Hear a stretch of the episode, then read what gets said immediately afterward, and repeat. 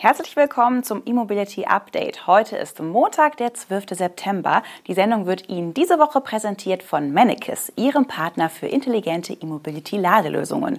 Und mit diesen Top News starten wir durch. Mercedes will Elektrovans mit Rivian bauen. Meile entwirft besseren Tesla-Querlenker. Chevrolet zeigt elektrisches Kompakt-SUV. Tankstellenplan HPC-Lader und S-Volt geht nach Brandenburg.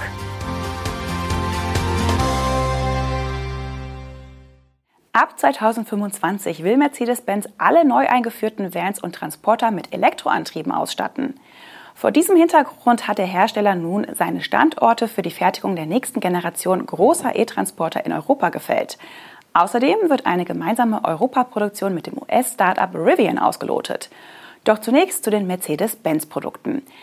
Die Sparte Vans setzt bei ihren elektrischen Fahrzeugen künftig auf eine neue Plattform namens Van Electric Architecture. Sie wird die Basis für alle Elektrotransporter von Mercedes-Benz im mittelgroßen und großen Segment, die ab 2025 auf den Markt kommen. In Verbindung damit macht Mercedes nun Angaben zu den künftigen Produktionsstandorten. So werden die offenen Baumuster des großen Vans, also die Plattform für Aufbauhersteller oder Pritschenwagen, künftig in Düsseldorf gebaut.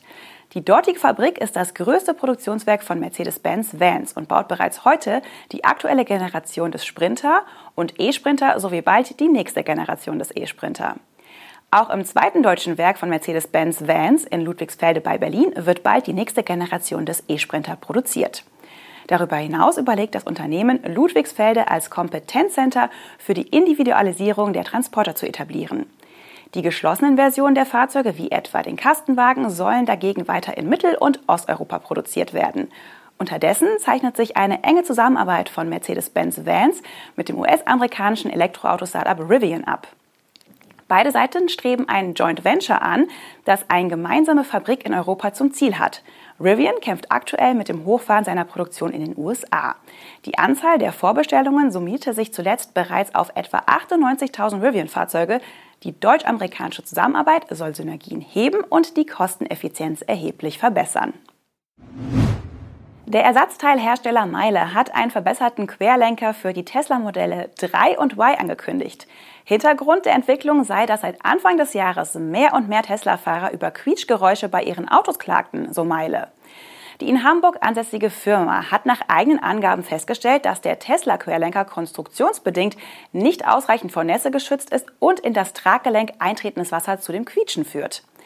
Meile hat daraufhin ein verbessertes Ersatzteil entwickelt, wie es in einer Mitteilung heißt.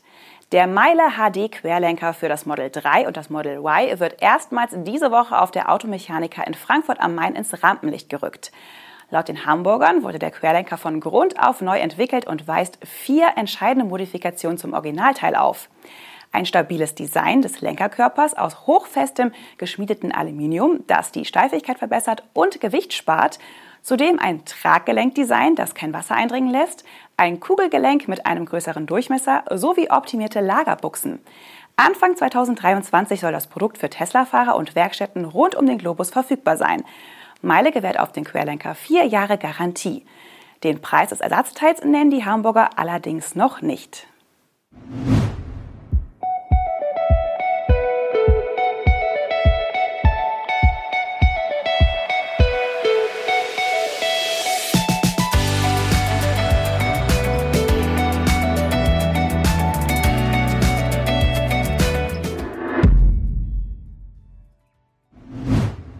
Die US-Marke Chevrolet präsentiert mit dem Equinox EV ein vollelektrisches Kompakt-SUV. Das Elektroauto soll ab Herbst 2023 zu einem Basispreis von rund 30.000 US-Dollar erhältlich sein.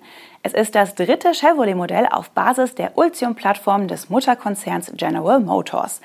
Dabei wird der Chevrolet Equinox EV wahlweise mit Front- oder Allradantrieb angeboten.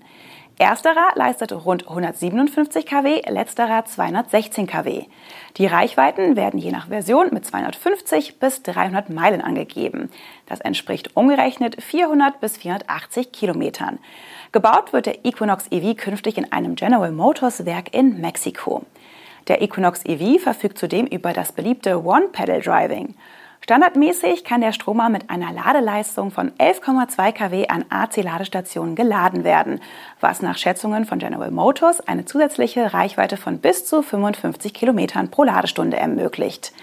Bei der Allrad-Version beträgt die Ladeleistung sogar 19,2 kW. Per Gleichstrom sind derweil Ladeleistungen von bis zu 150 kW möglich.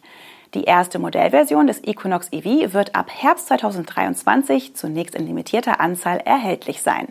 Laut Hersteller werden kurz vor dem Produktionsstart weitere Details und Bestellinformationen bekannt gegeben. Chevrolet ist jetzt in der Lage, eine breite Palette von Elektroautos anzubieten, sagte Scott Bell.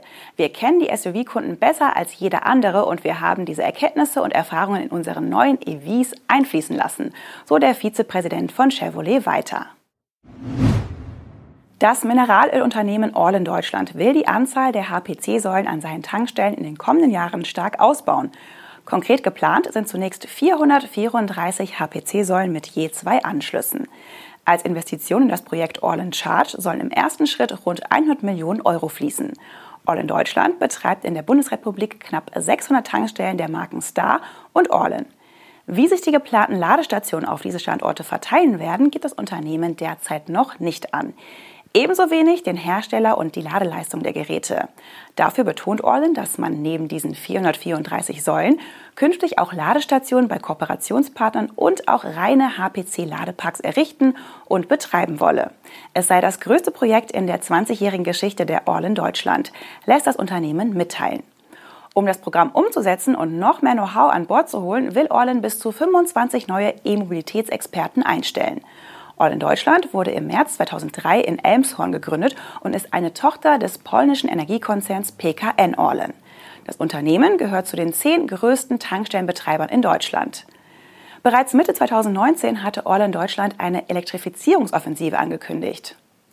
Seinerzeit installierte das Unternehmen an einigen Star-Tankstellen Multilader eines polnischen Herstellers, vor allem im Norden Deutschlands. Nun soll es mit den HPC-Stationen aber offensichtlich wesentlich systematischer und vor allem mit mehr Ladeleistung vorangehen. Der chinesische Batteriehersteller S-Volt wird sich wie vermutet in der Lausitz ansiedeln und ein Werk im brandenburgischen Lauchhammer übernehmen. In diesem hatte Vestas zuletzt Flügel für Windräder produziert. Wie S-Volt nun offiziell verkündet hat, entsteht dort eine weitere Zellfertigung für den europäischen Markt. Nach dem geplanten Standort im Saarland wird Lauchhammer in Brandenburg nun also der zweite S-Volt-Produktionsstandort für Batteriezellen in Deutschland. Viele Unternehmen entlang der Lieferkette und des Batterielebenszyklus sind in der Region ansässig. In direkter Nachbarschaft etwa das Chemieunternehmen BASF, mit dem S-Volt Ende 2021 eine Partnerschaft für die gemeinsame Arbeit an Batteriematerialien und deren Recycling geschlossen hatte. Der Produktionsstart in Lauchhammer ist für Anfang 2025 geplant. Und zwar zunächst mit einer Jahreskapazität von 16 Gigawattstunden. S-Volt hat das Werk inklusive Gebäude und Infrastruktur Ende August erworben. Derweil gibt es bei der anderen Zellfabrik im Saarland große Verzögerungen. Dort rechnet S-Volt erst im Jahr 2027 mit einem Start der Batterieproduktion. Das war unser E-Mobility Update am Montag, präsentiert von Mannekes, Ihrem Partner für intelligente E-Mobility-Ladelösungen. Wir wünschen Ihnen einen guten Start in die neue Woche. Bis morgen.